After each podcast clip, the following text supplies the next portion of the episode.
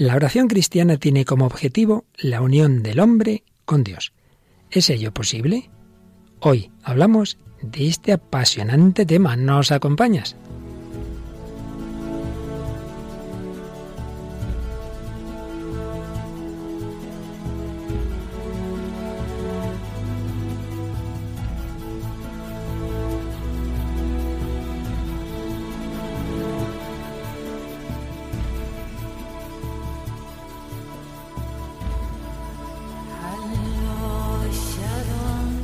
El hombre de hoy y Dios, con el padre Luis Fernando de Prada.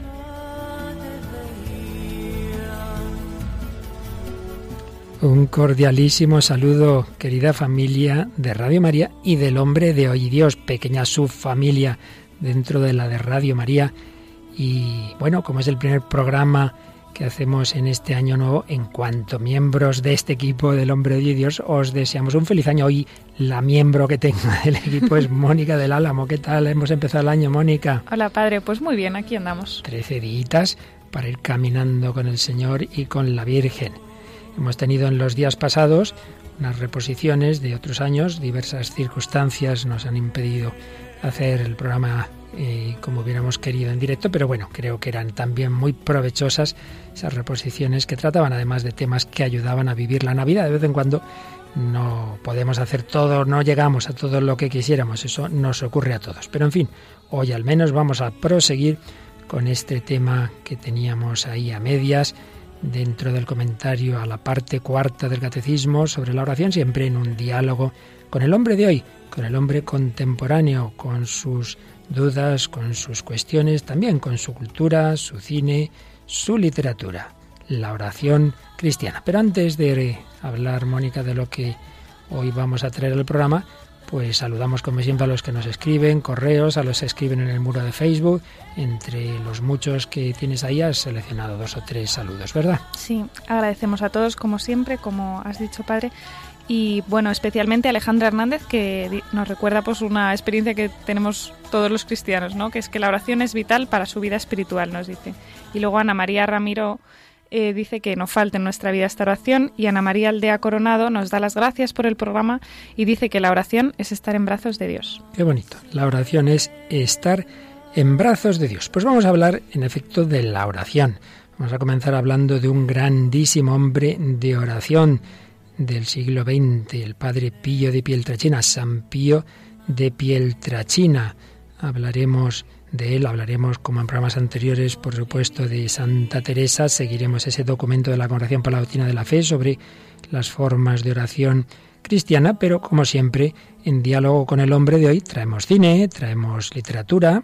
¿Qué, nos traes en este sentido, Mónica? Traemos una película que ya hemos escuchado algún fragmento alguna vez, que es la película de Como Dios y luego pues algún testimonio como el de C.S. Luis y canciones pues eh, tenemos una canción que se llama Oye Jesús que es de Albano y Romina. Y alguna otra ya de tipo más directamente religioso que luego diremos. Pues vamos adelante con esta nueva edición del Hombre de Hoy Dios dedicado a la oración.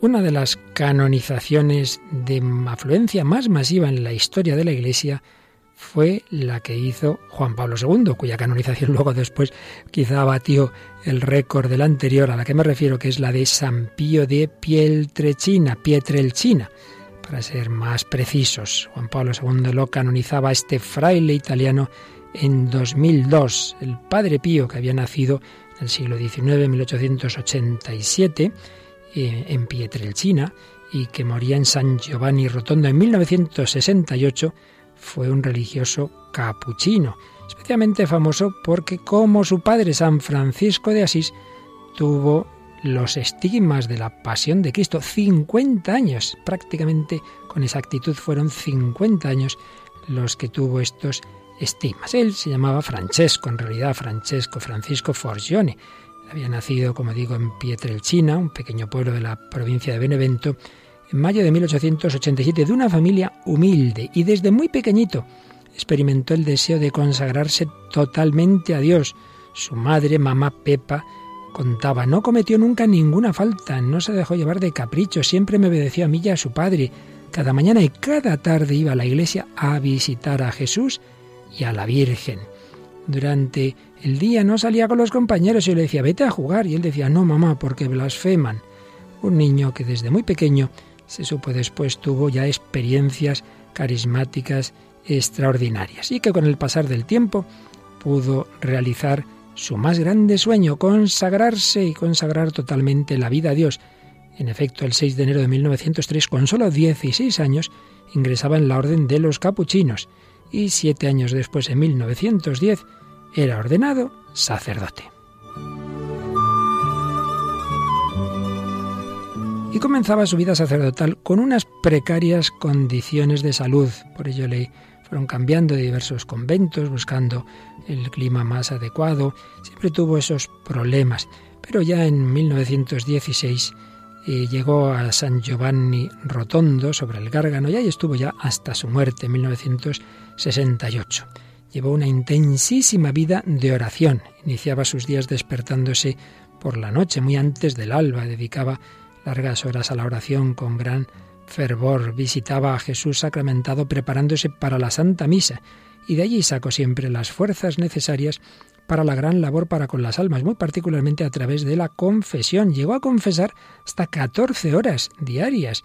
Fue un mártir del confesionario, como otros santos como el santo cura de Ars, San Juan María Vianney. Y ocurrió un acontecimiento extraordinario en su vida. La mañana del 20 de septiembre de 1918 estaba orando ante un crucifijo y recibió esos estigmas, esas heridas que reflejan las llagas de la pasión de Cristo. Claro, este fenómeno llamó la atención de muchos. Hubo una investigación y fijaos lo que son las cosas.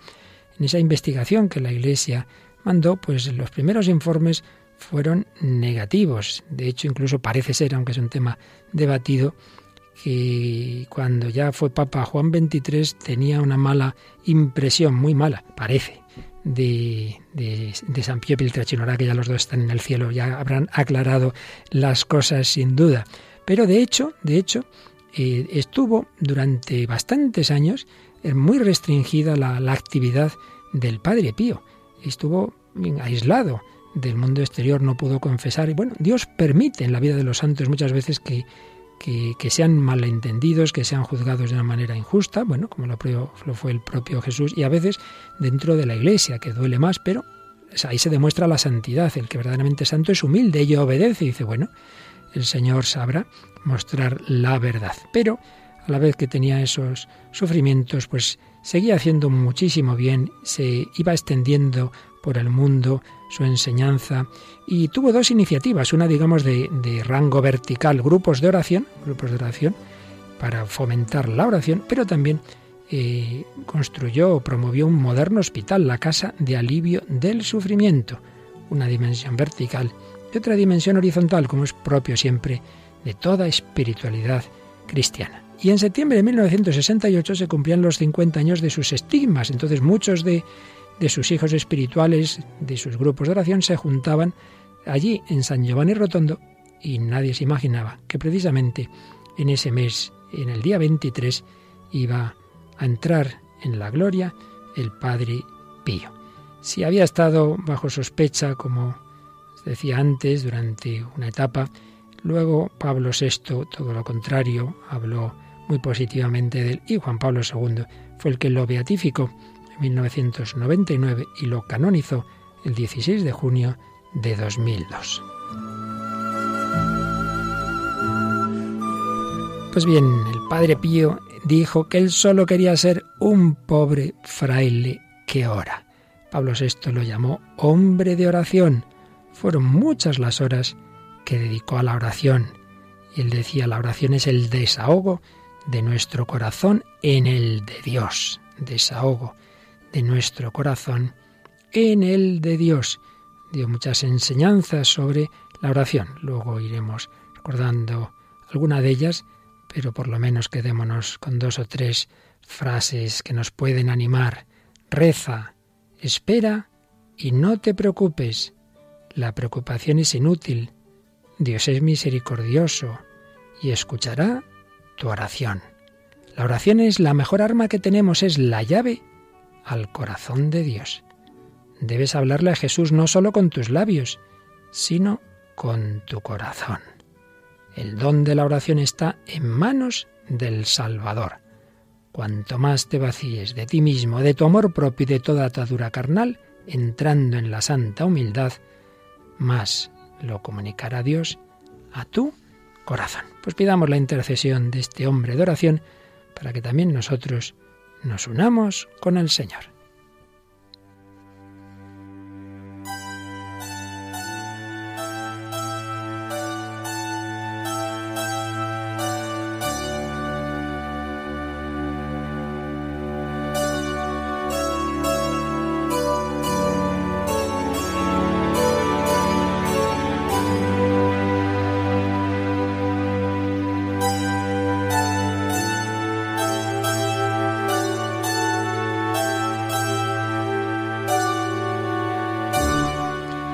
Pues aquí seguimos en Radio María, en El Hombre de Dios, hablando de la oración Mónica del Álamo y un servidor, Padre Luis Fernando de Prada. En ese diálogo en el mundo contemporáneo ya habíamos tomado en programas anteriores como guía para nuestra reflexión ese documento de la Congregación por la Doctrina de la Fe que presidía en, el año 1989 el cardenal Joseph Ratzinger, un documento fechado el 15 de octubre, día de Santa Teresa, de 1989 sobre las formas de la oración cristiana, un discernimiento de las mismas en relación con otras posibles formas de oración no cristianas. Habíamos ido viendo algunos puntos y hoy vamos a seguir con ello. precisamente hemos hablado del Padre Pío, de su cruz, de su sufrimiento, de su caridad y con esto podemos empalmar con un número, una frase que ya habíamos leído en este documento, Mónica, pero que viene bien para enganchar con el programa anterior. El número 13 de este documento, Oraciones y Formas, nos dice lo siguiente. Toda oración contemplativa cristiana remite constantemente al amor del prójimo, a la acción y a la pasión, y precisamente de esta manera acerca más a Dios. Toda verdadera oración contemplativa nos lleva al amor del prójimo, y no puede tampoco evadirse de la cruz, de la pasión, del sufrimiento. Nos, todo está unido. Unión con Dios, ser de Dios, ser para los demás y no ser de mí mismo, lo cual muchas veces implica sacrificio, implica sufrimiento y desde luego siempre implica abnegación, no ser de mí mismo, no dejarme llevar sin más de lo que me apetece. Pero la clave, y un poco desde donde hoy estamos orientando el programa, es que, ¿qué busca en definitiva la vida cristiana? ¿Y para qué hemos sido creados? Pues busca que nos unamos con Dios. Dios es el eterno, Dios es el infinito, Dios nos llama a la unión con Él. Dios ha creado miles de millones de seres, ángeles y hombres, a los que ha dado un espíritu, espíritu puro los ángeles, espíritu en un cuerpo encarnado, en una unidad sustancial de cuerpo y alma nosotros, pero con ese espíritu podemos unirnos con Dios lo cual es increíble. No simplemente nos ha creado para que estemos en esta vida aquí más o menos a gustito, en un orden natural, sino podemos participar de su naturaleza divina, de su vida divina, de su eterna felicidad. ¿Y cómo? Uniéndonos con Él. ¿Pero cómo nos unimos con Él? Y aquí es donde vienen ya las diferencias de determinados enfoques eh, de una mística no cristiana y sobre todo de tipo oriental que sería un enfoque de fusión. El río desemboca en el océano, todo queda fusionado, y en cambio la mística cristiana, ya lo veíamos hablando de Santa Teresa, es una mística de relación interpersonal. Cada uno sigue siendo cada uno. Yo me uno con Dios, pero sigo siendo yo. Y Teresa no es Teresita, ni es Ignacio, ni es Juan de la Cruz, ni es el Padre Pío. Cada uno llamados a la unión con el Señor por amor, pero una unión que respeta nuestra libertad y que no nos convierte en el Creador, nos unimos con Dios, nos divinizamos por participación, pero seguimos siendo criaturas. Hay que tener por ello cuidado con esos enfoques en que parece que nos fusionamos con un absoluto impersonal, entramos en el nirvana. Claro, todo esto son, eh, digamos, influencias orientales a las que hacía referencia este documento. Por eso vamos a ver cómo se entiende esto de la unión con Dios. Y para ello leemos, Mónica, el número 14 de este documento de la congregación para aproximarse a este misterio de la unión con Dios que los padres griegos llamaban divinización del hombre y para comprender con precisión las modalidades en que se realiza, es preciso ante todo tener presente que el hombre es esencialmente criatura y como tal permanece para siempre, de tal forma que nunca será posible una absorción del yo humano en el yo divino, ni siquiera en los más altos estados de gracia. Aquí ya tenemos pues esas ideas clave que os decía. Por un lado, estamos llamados a la unión con Dios, a la divinización, pero por otro lado, el hombre siempre seguirá siendo criatura. Nunca será posible una absorción del yo humano en el yo divino. Esa vocación del hombre a la unión con Dios, eh, hay una cita ahí, eh, una notita, eh, la recordaba de una manera muy bella el Concilio Vaticano II en su Constitución sobre la Iglesia en el mundo de hoy, Gaudium et número 19, que tiene esta frase, Mónica. La razón más alta de la dignidad humana consiste en la vocación del hombre a la unión con Dios. Creo que esto es muy bello. El Papa Francisco en su discurso en Estrasburgo lo vino a decir con otras palabras. Eh, hablamos mucho de la dignidad humana, pero esa dignidad humana solo es posible una visión trascendente y de una manera más clara y explícita en el judeocristianismo, porque estamos llamados a la unión con Dios. El hombre ha sido creado a su imagen y semejanza, como sigue diciendo a continuación el documento de la doctrina de la fe.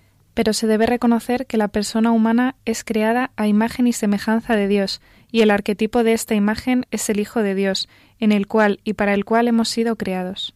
Ahora bien, este arquetipo nos descubre el más grande y bello misterio cristiano. El Hijo es desde la eternidad otro respecto al Padre, y sin embargo en el Espíritu Santo es de la misma naturaleza.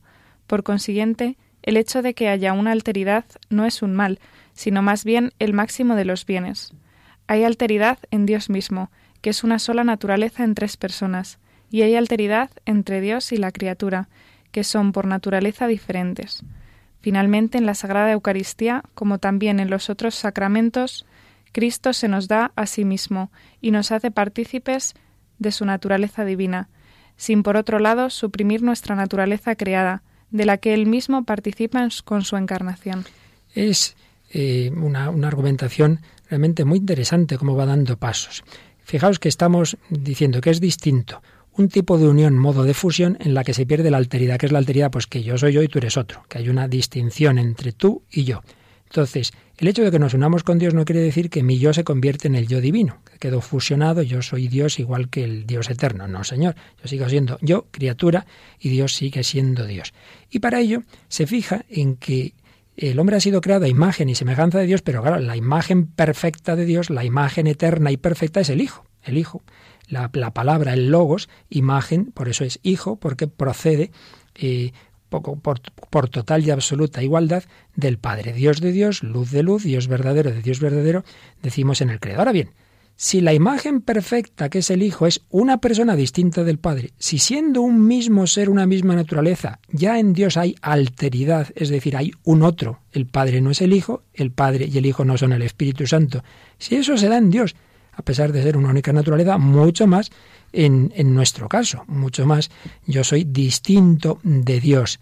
Hay alteridad, hay distinción de las tres personas divinas, aunque son una única naturaleza. Hay alteridad en Dios mismo, que es una naturaleza en tres personas. Y mucho más hay alteridad entre Dios y la criatura, que son diferentes, que son diferentes. Y Jesucristo, es la última frase, en los sacramentos se nos da a sí mismo, nos da su naturaleza divina, pero con eso no se oprime nuestra naturaleza creada, como Él mismo, en Él mismo se da esto.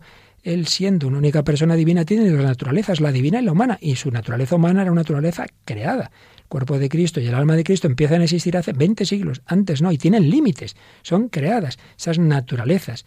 Por eso, en la naturaleza humana, el cuerpo de Cristo es limitado y puede morir, y su entendimiento es limitado, y su voluntad humana es limitada, y, podía, pues como de hecho ocurrió, sufrir, etcétera, etcétera. Así pues, por un lado, llamados a la unión con Dios, pero por otro lado, teniendo cuidado de no caer en esos planteamientos de absorción, de caer en una especie de océano absoluto, anónimo, en el que todos somos lo mismo una piedra que, que un dragón, ¿verdad? O que no se sabe qué cosa. No, no, no. Cada persona sigue siendo ella misma en esa relación personal con Dios. Y insiste un poco en todas esas ideas el número 15 del documento.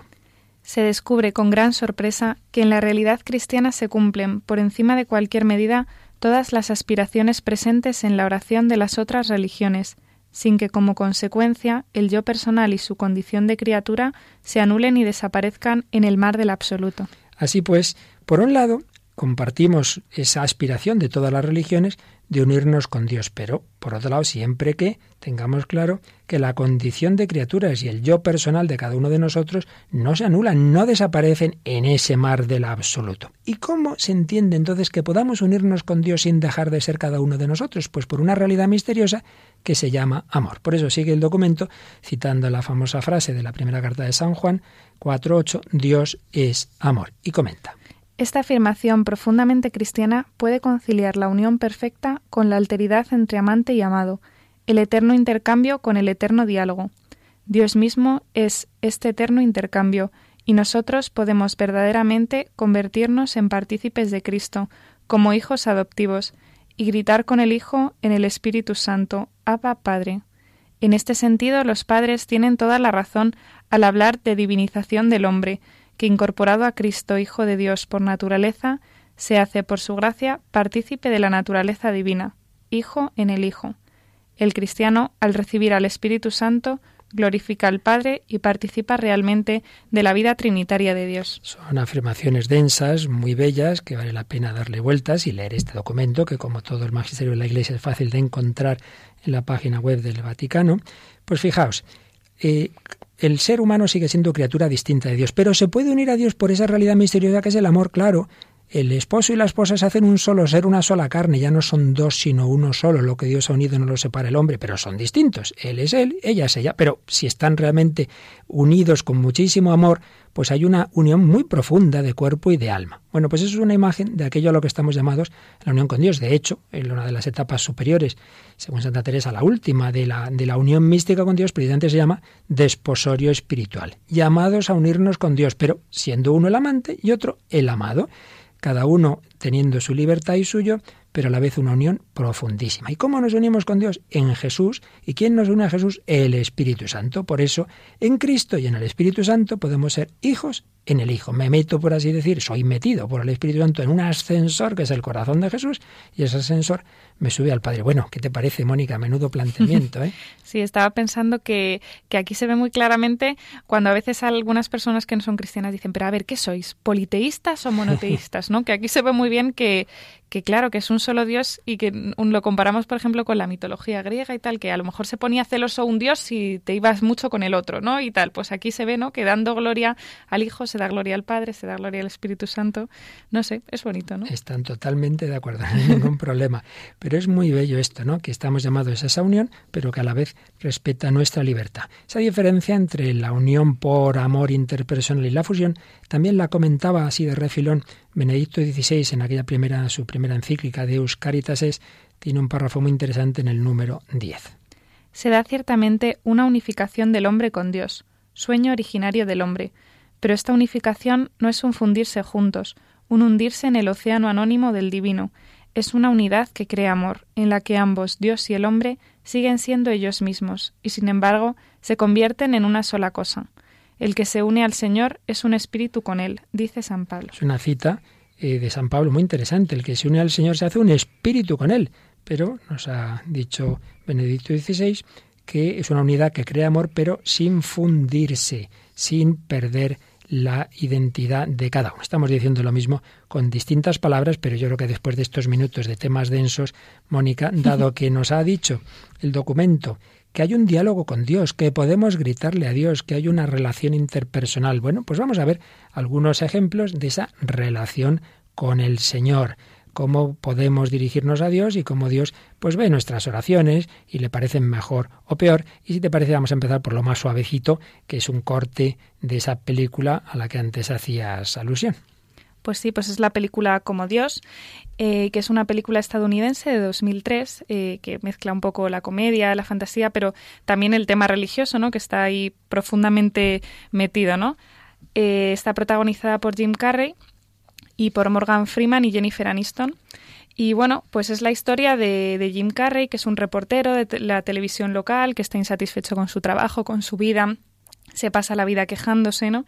Y de repente pues se encuentra con Dios y Dios le dice, bueno, ¿te crees que es tan fácil todo esto? Bueno, pues venga, vas a ser tu Dios, ¿no? Y le da todos sus poderes y, y, nada, y entonces él lo primero que se dedica a hacer es arreglar injusticias, arreglar las injusticias, pero no las de los demás, sino la de su vida, ¿no? Y dedica a facilitar todo lo suyo, a tal.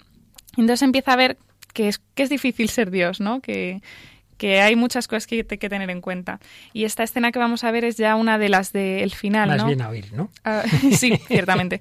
Vamos a ver, es una de las del final, ¿no? Cuando él ya habla con Dios. Él tiene varios diálogos muy interesantes con Dios y uno de ellos pues es pensando en, en su mujer, que, que claro que bueno, por todos los líos que monta, pues al final su mujer se acaba alejando de él y entonces pues esta es como la reflexión de, de esa oración, de lo que él verdaderamente quiere y entonces Dios le enseña a rezar. Escuchamos ese diálogo entre este hombre y el supuesto Dios que aparece en esta película. ¿Qué quieres que haga? Quiero que reces, hijo. Adelante. Úsalo. Ah, señor, acaba con el hambre. Y lleva la paz a toda la humanidad. ¿Qué tal? Genial. Si quieres ser Miss América. Vamos, hombre. ¿Qué es lo que te importa de verdad? Grace. Grace. ¿Quieres que vuelva?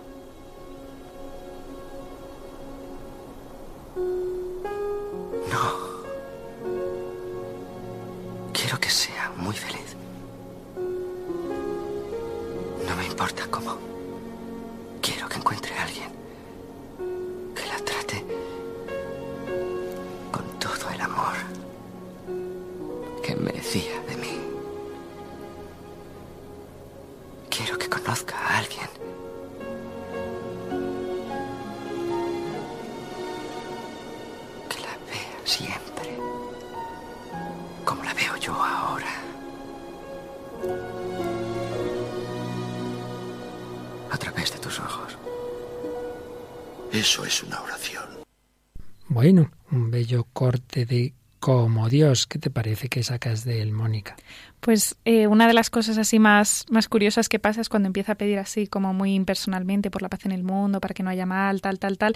El otro le dice, bueno, vale, pero como si quieres ser Miss América, ¿no? Que no se Que- lo cree mucho, que que- eso es lo que le brota del corazón. Claro, no es eh, la preocupación que tiene en ese momento. No significa que no haya que pedir por la paz en el mundo, obviamente sí que hay que pedir, ¿no? Pero lo que quiere decir ahí, eso, que pidamos con el corazón, ¿no? Que la oración no es más que, que lo que luego dice, o sea, lo que realmente siente, esa petición de decir, bueno, quiero que mi, era su novia, no su mujer, eh, Jennifer Aniston, dice, pues que encuentre a alguien, ¿no? Que la quiera tanto como la he querido yo, que la vea como la ves Como tú, la ves ¿no? tú, es muy bonito. Eso es muy bonito, sí. Además, eso parece que, que Jim Carrey lo, lo aprende, ¿no? Aprende lo que es mirar a través de los ojos de Dios, lo que sufre Dios, lo que vive Dios, lo que, por así decirlo. Y ahí es, es bonito cuando, cuando lo pide, ¿no? Y luego también esa, esa oración que nace muy de la gratuidad, porque dices, bueno, pues podía pedir todo lo que lleva haciendo toda la película, que es decir, bueno, pues que vuelva, ¿no? Le pregunta a Dios, ¿quieres que vuelva? Y él gratuitamente dice, sí, es que la quiero, ¿cómo voy a...? No sé, quiero que sea lo mejor para ella, ¿no? Que es curioso esa forma. Sí, yo me he fijado, eh, por un lado, en eso que dices, David, de que se trata de algo que brote del corazón, me ha recordado la frase que decíamos de San Pío y Piltrachina, ¿no? La oración es desahogar el corazón en el de Dios. Entonces, algo que realmente brote de tu corazón. Y otra cosa es que lo que brote de tu corazón cada día esté más purificado y elevado por la gracia y no sea simplemente lo que ahora yo quiero y necesito, sino que mires a los demás como Dios los mira. Y por eso tiene que ver con lo que antes decíamos, la verdadera oración cristiana tiene que ver con la caridad. Si una oración uno la encierra en sí mismo y todo para mí, para mí, para mí, pues entonces me parece a mí que no te has enterado tú mucho de qué es esto de la oración cristiana, que yo me sienta tranquilo, a gusto, que nadie me moleste. Muchas veces, muy típico, sobre todo oraciones así un poco adolescentes, ¿no? Yo me encierro en mi intimismo para que nadie me haga daño. Que esa no es la oración cristiana, que Jesús en Gesemaní no estaba encerrado en su intimismo, estaba sufriendo por todos y cada uno de nosotros. Pero bueno, el Señor nos va educando. Entonces no, no pretende ni en la oración ni en nada que desde el primer momento estemos ya en el nivel del 10, ¿verdad? Claro. Va elevando nuestra oración desde lo más sencillito. Y esto es lo que vemos pues en muchas manifestaciones, también en la canción. ¿Qué canción traemos hoy del mundo de hoy? Por lo menos, si no de hoy, de hace unos años, porque ya los años vuelan.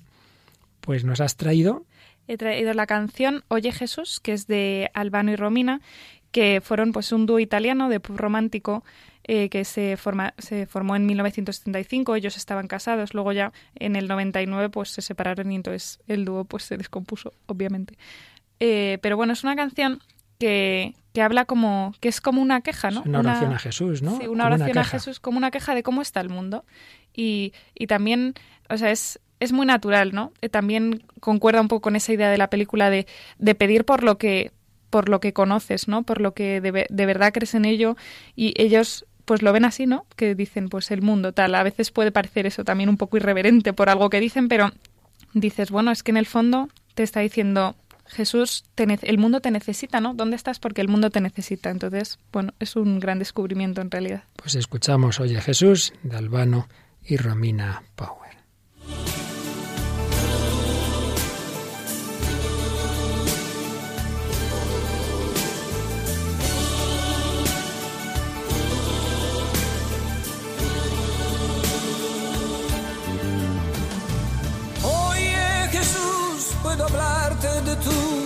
Amigo de siempre te canto.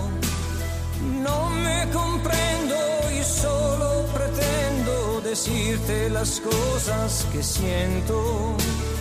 Tu paraíso ya ves cómo está, vientos de hielo, calor de volcán, campos que un día plantaste de verde inocencia.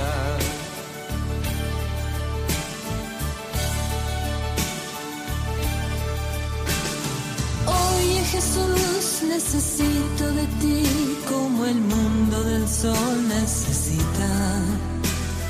Sobre esta tierra hay hambre de amor, pero muere en lugar de amarse.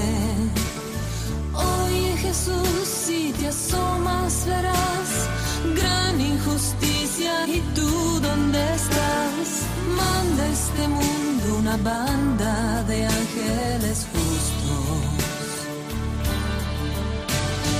blanca como la nieve, es la esperanza que viene, blanca como tu alma, siento que llega mi palma. Oye Jesús, no comprendo por qué con el mundo están siempre jugando.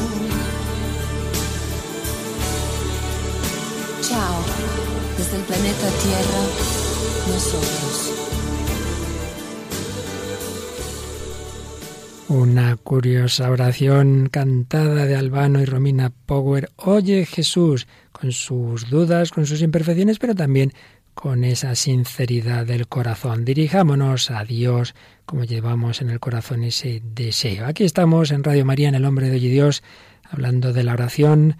Mónica del Álamo y quien nos habla el Padre Luis Fernando de Prada. ¿Qué te ha parecido la canción, Mónica?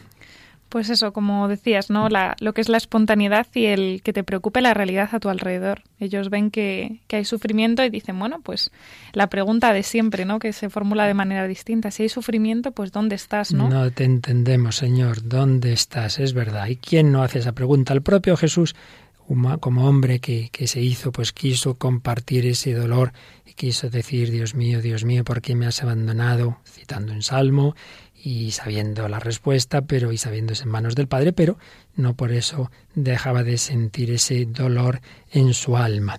Si seguimos con el documento de la oración para la doctrina de la fe, nos va a hablar de que ya hemos dicho que estamos llamados a la unión con Dios, pero ahora dice, bueno, ¿y cómo, y cómo se produce esa unión con Dios? Y hace alusión a cómo la mayor parte de las religiones han buscado esa unión con Dios en la oración y que como la Iglesia Católica no rechaza nada de lo que puede haber de verdadero y santo en cualquier religión, por supuesto no despreciamos tampoco ninguno de esos elementos que puedan ser útiles. Pero dice que que tomar esos elementos útiles de cualquier religión en lo que nos sirvan, a condición de no perder nunca de vista la concepción cristiana de la oración, su lógica y sus exigencias, porque sólo dentro de esa totalidad, esos fragmentos que podemos encontrar en cualquier religión de verdad, de santidad, etcétera, solo dentro de la totalidad cristiana esos fragmentos pueden ser integrados, incluidos, reformados. Entre ellos, por ejemplo, dice la humilde aceptación de un maestro experimentado en la vida de oración, lo que en la vida de la Iglesia solemos llamar director espiritual? Pues eso, en todas las religiones se habla de un maestro, de alguien que te acompañe, que te ayude, dirección espiritual o acompañamiento espiritual, dos expresiones, una con más tradición que otra, pero que indican en cualquier caso que, igual que si uno va a hacer medicina, pues hombre, mejor que aprendas con un médico y no tú encerrado con tus libros, ¿verdad?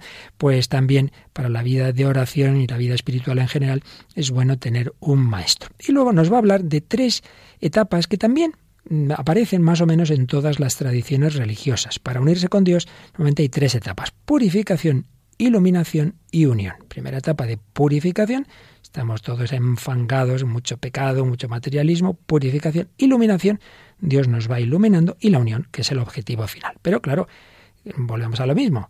Eh, muchas veces estos términos se pueden entender de distinta forma en las diversas religiones y por eso hay que ver eh, realmente lo que es lo cristiano, lo que puede ser aprovechable y lo que no. Pero antes de ir a ello, pues vamos como siempre a un testimonio pues de alguien que estaba lejos de Dios, que luego se convirtió y que también lo pasó muy mal en esto que hablábamos antes de, de ese rezar a Dios desde el dolor, desde el sufrimiento. Y esto es lo que tú nos has traído, Mónica. Sí, hemos traído a C.S. Lewis, en particular, pues una obra suya que es Una pena en observación. C.S. Lewis, pues, es converso, él, él, era ateo absoluto y se convierte al, al cristianismo, al anglicanismo. Y, y nada, en esta obra que Para ser quizá más preciso, aunque tú conoces a Luis mejor que yo, yo no diría el anglicanismo, sino que él se quedó como una especie de mm. cristianismo entre la Iglesia católica, la anglicana, así como que no quiso así definirse del todo. Ya sabes que hay quien dice que si hubiera vivido un poco más, le hubiera pasado como a Tolkien, que se hubiera hecho, o a Chesterton, que se hubiera hecho católico. Pero bueno, el caso es que se quedó lo que él llama mere Christianity, mero cristianismo, ¿no? sí, bueno, es que también yo tengo un profesor que le defiende diciendo, bueno, mira, no se convirtió al catolicismo porque hay que entender que C.S. Lewis era de Irlanda del Norte. Y en Irlanda del Norte tenían una guerra, los protestantes y los católicos, brutal, hasta el punto de que se, eso se materializó en el fútbol, ¿no? En el, sí, el Celtic frente al Glasgow. Sí, que tenían, pues eso, ¿no? Que para él realmente convertirse al catolicismo, dice este profesor, ya hubiera sido como lo peor de lo peor, ¿no? Pero... bueno, hoy lo que nos importa es que del ateísmo pasa al cristianismo y en el cristianismo tiene una fuerte relación con Dios, pero que esa relación va a ser probada cuando se enamora de una mujer que al poco tiempo tiene un cáncer, ¿no es así? Sí, se enamora de, una poetisa norteamericana que también es conversa, esta era comunista, atea, y que se llama Helen Joy Gresham y que pues de repente eso tiene un cáncer brutal y, entonces lo pasa muy mal C.S. Lewis y entonces escribe este libro que luego dará lugar a la, a la película de, Tierras de Penumbra y que alguna vez la hemos usado hablando del sufrimiento y que la verdad es que es un libro muy cortito pero que él eh, él se puso un límite ¿no? a su sufrimiento. Es un libro en el que parece que llora, que le llora a Dios, que a veces se dirige a Dios directamente, a veces habla como si fuese ateo y no creyera en Dios. Recuerda un poco a veces, salvando las distancias, a, a Santa Teresita cuando dice que ve el cielo cerrado, ¿no? Que tiene pues esos momentos de pues de solo vivir de fe absolutamente porque bueno, y entonces eh, en este en el libro Una pena en observación eh, ves de todo, ves hasta lo, lo, más drástico de esta oscuridad que vive, hasta esos momentos de esperanza. Incluso él, yo creo que él mismo se da cuenta de que el revolcarse en la pena no, no es bueno hasta, es bueno en cierto límite, ¿no? Y entonces él se pone un límite que es un cuaderno. Dice, cuando acabe este cuaderno, ya dejo de tocar este tema, ¿no? Y todo ese cuaderno, pues es este libro. Y hemos escogido un fragmento en el que se ve, por una parte, ese dolor, ¿no? Tan, pero también esa especie de luz que él empieza a atisbar según avanza el libro. Él reflexiona, ¿no? Y se dirige a Dios, dice, pero Dios misericordioso, ya despedazaste su cuerpo en el potro de tortura, cuando aún lo llevaba puesto, un mes detrás de otro, una semana detrás de otra. ¿No te basta con eso? Lo más horrible es que en estos asuntos un Dios bueno a carta cabal resulte menos de temer que un sádico del cosmos. Cuanto más creemos que Dios nos hace daño solamente por nuestro bien, menos capaces somos de concebir que implorar compasión no va a servir de nada.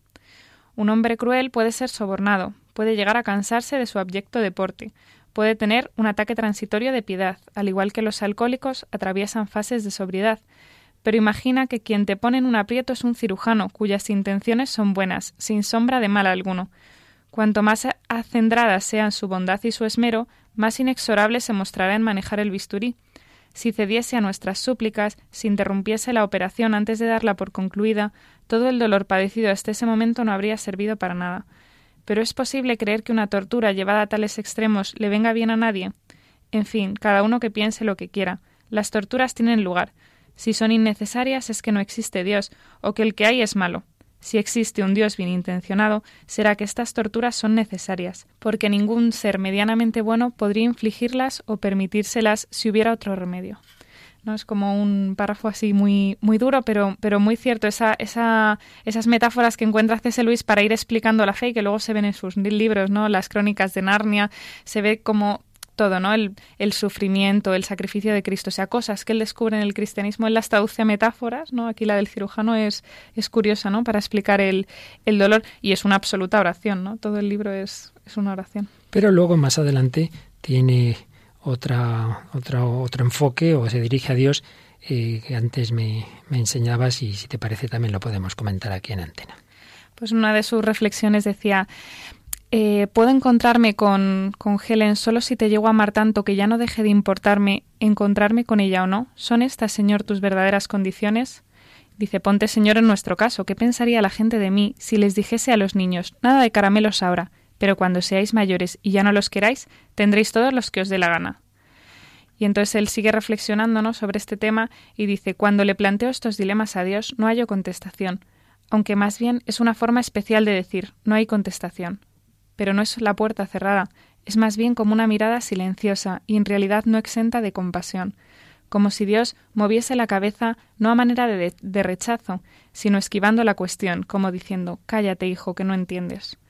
¿Puede un mortal hacerle a Dios preguntas que para él no tengan respuesta? Fácil que sea así, creo yo. Todas las preguntas disparatadas carecen de respuesta. ¿Cuántas horas hay en una milla? ¿El amarillo es cuadrado o redondo? Lo más probable es que la mitad de las cuestiones que planteamos, la mitad de nuestros problemas teológicos y metafísicos, sean algo por el estilo. Así que sí, sí, es profundo.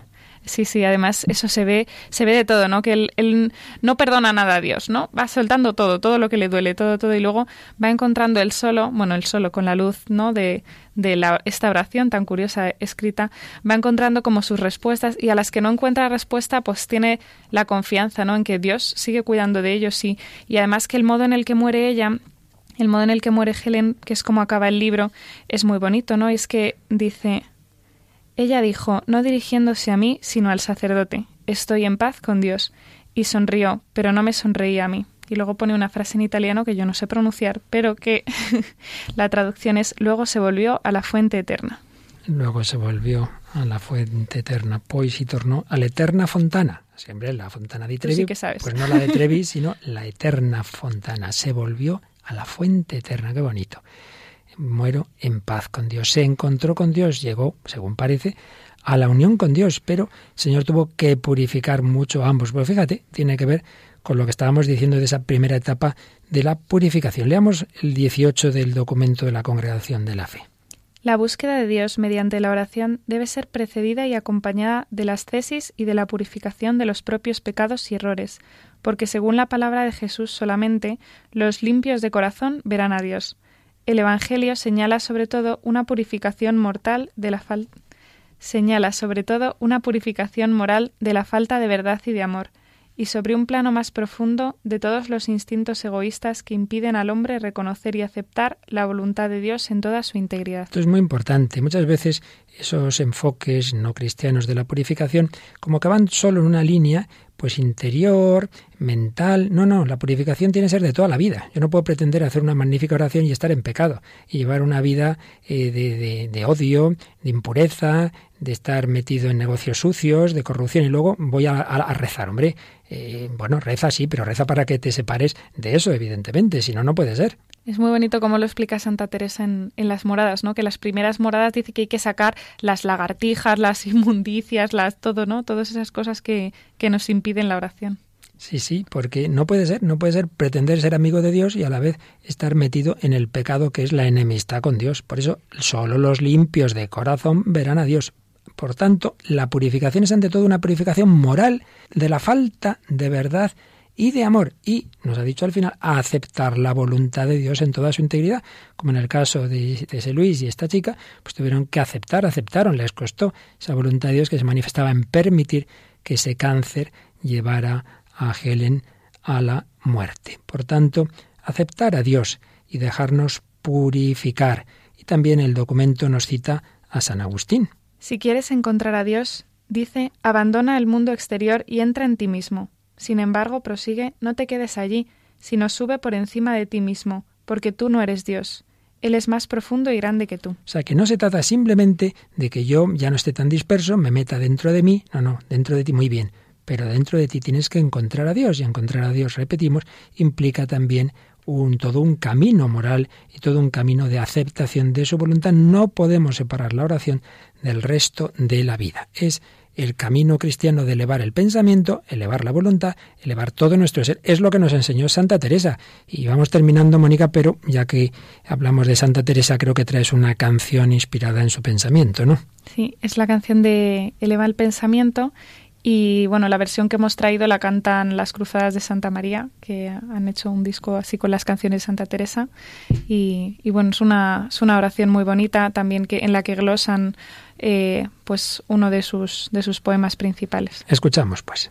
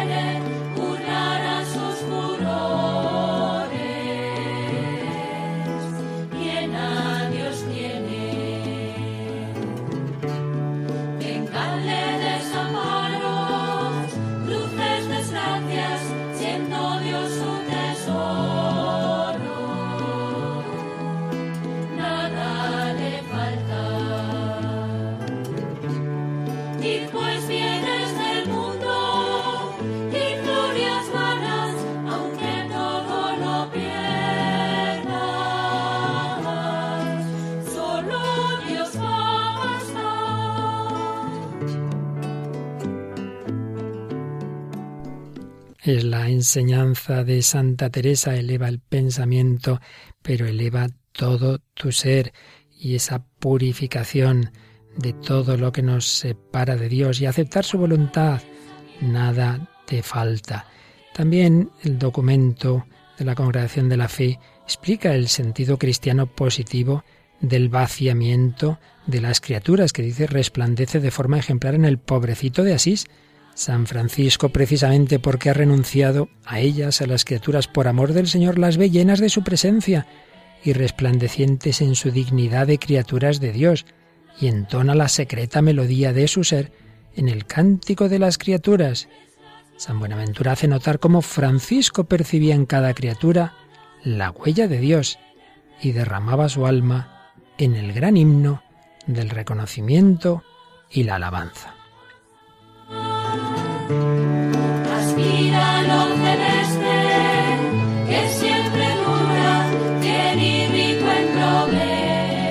Y un hijo espiritual de San Francisco, el Padre Pío, con el que comenzábamos el programa, decía también, en la medida en que vaciéis vuestro yo de sí mismo, del apego a los sentidos y a vuestra propia voluntad, echando raíces en la santa humildad, el Señor hablará a vuestro corazón. También nos animaba el Padre Pío a ir dando pasitos en la oración. Practicad con perseverancia la meditación a pequeños pasos hasta que tengáis piernas fuertes o más bien alas. Tal como el huevo puesto en la colmena se transforma a su debido tiempo en una abeja industriosa obrera de la miel, nosotros hagamos lo que podamos en la oración. Cuando Dios quiera, hará que esos pasitos den un salto grande. Dios dará la gracia para que esa meditación al principio dificultosa se convierta en una unión con Dios gozosa y profunda, bueno, como Él quiera, según su voluntad.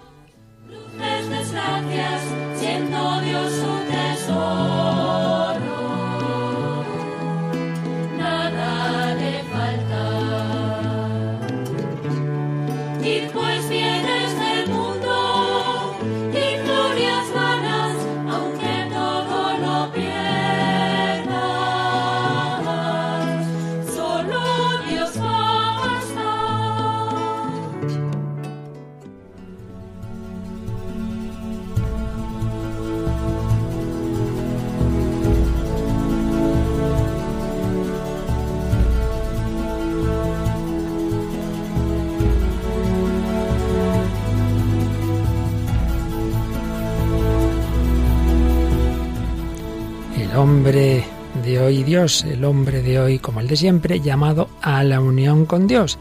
Hemos recordado algo de cómo esa unión mantiene la alteridad, el hombre sigue siendo el que es, Dios el que es, pero llamados a una unión muy íntima, muy profunda, por amor, como eso implica que toda nuestra vida se deje modelar por el Señor y ese diálogo interpersonal, también en el sufrimiento y en la confianza.